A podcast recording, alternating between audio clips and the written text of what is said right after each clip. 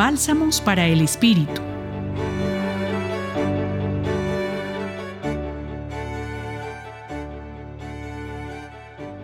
En el Evangelio de hoy, sacerdotes y maestros de la ley cuestionan la autoridad de Jesús.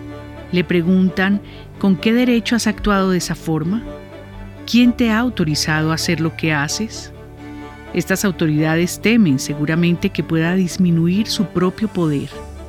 Jesús, con sabiduría, no se queda en el debate. Sabe que sus oponentes veían la religión como el terreno para la disputa, el desafío y la autoridad. Jesús la ve como el servicio de la fe y rechaza incorporarse a sus argumentos. La verdadera autoridad no la posee una persona, ella viene de Dios y siempre deberá ser aplicada con esa característica. Cualquier autoridad que nos corresponda no está dada por el cargo que ostentamos ni por los títulos, ya sea como jefes, directivos, padres, profesores o como sacerdotes o en cualquier otra posición de poder. Debemos usar esa autoridad con sensibilidad, pensando siempre en el servicio que podemos prestar.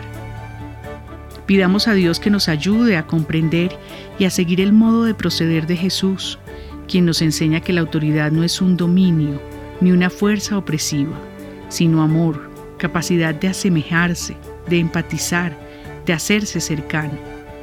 Señor, que en nuestra vida diaria en la familia, en el trabajo, en todo cuanto hagamos, busquemos amar más y servir mejor, mejorando siempre las relaciones y sirviendo a quienes nos rodean. Los acompañó en la reflexión Adriana Aldana para el Centro Pastoral de la Universidad Javeriana. Bálsamos para el Espíritu. Escúchalos cada día en la página web del Centro Pastoral y en javerianestereo.com.